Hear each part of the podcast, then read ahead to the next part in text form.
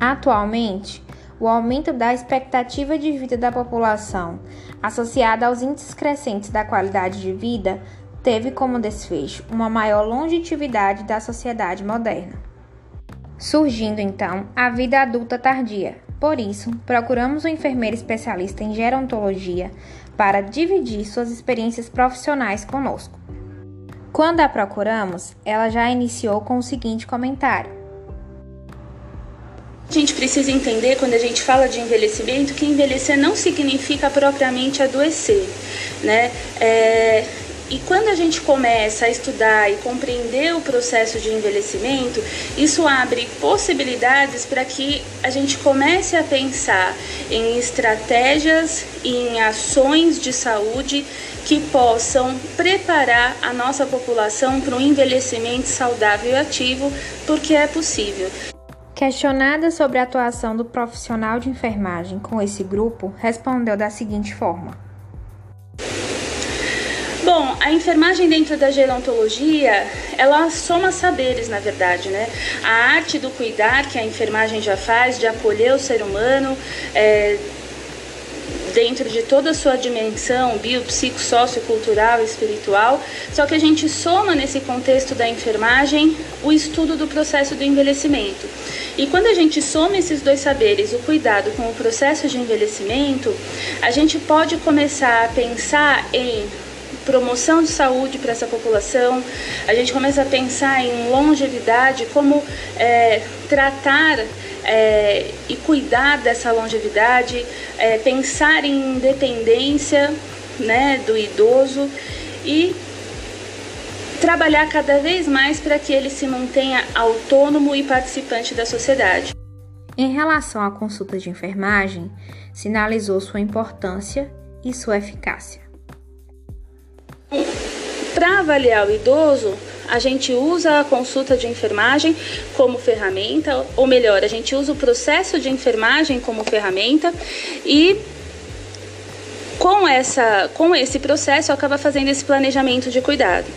Completou ainda expondo a avaliação multifuncional. A gente precisa fazer um planejamento do, dos nossos cuidados e é importante que a gente pense em pontos que são fundamentais. Por exemplo, a prevenção é um, é um ponto na saúde do idoso que ela tem que ser muito forte, porque a gente tem um número de idosos que são saudáveis ou robustos e pré-frágeis, se a gente é, intensificar a prevenção, né, do cognitivo, do humor, da motricidade, certamente eles serão idosos independentes e ativos por muito mais tempo.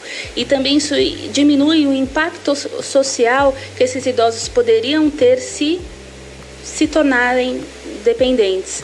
Então, existem municípios, cidades que já implementam programas efetivos e muito bem estruturados sobre prevenção, né, que criam centros de saúde do, idoso, de saúde do idoso, onde os idosos têm atividade física, onde, ele tem, onde eles têm jogos, interação social. A interação social e, ele se, e o idoso se sentir pertencente a um grupo é fundamental para a gente prevenir aí a, a depressão geriátrica. Além de jogos que a gente acha simples, como um jogo de cartas, um dominó, que acabam estimulando estimulando a parte cognitiva, os artesanatos e a motricidade através da atividade física, né?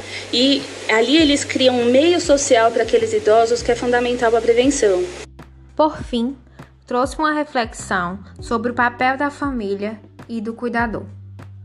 A gente não pode esquecer nunca de acolher o familiar e o cuidador é, dentro desse processo do cuidado, porque ele é um ator fundamental na, na assistência ao idoso. E se a gente não conseguir acolher essa, esse familiar e esse cuidador com assertividade, com com é, seriedade, né? É, se a gente negligenciar esse cuidador, nós não estamos fazendo saúde do idoso efetiva. Né? A gente sempre considera esse binômio idoso-cuidador como atores principais para a gente poder é, conduzir um, uma assistência de qualidade. A partir disso, observamos o enfermeiro inserido em diversos cenários, desde o cuidado patológico até a promoção de uma vida saudável, contribuindo assim para um fim de vida mais produtivo e confortável. Agradecemos à enfermeira Érica Chagas por seu relato e à professora Miriam Lima por promover essa reflexão. Esse foi um trabalho realizado pelos seguintes discentes: Carmen Suélia, Érica Borges, Carol Marques, Jennifer Soares e Felipe Miranda.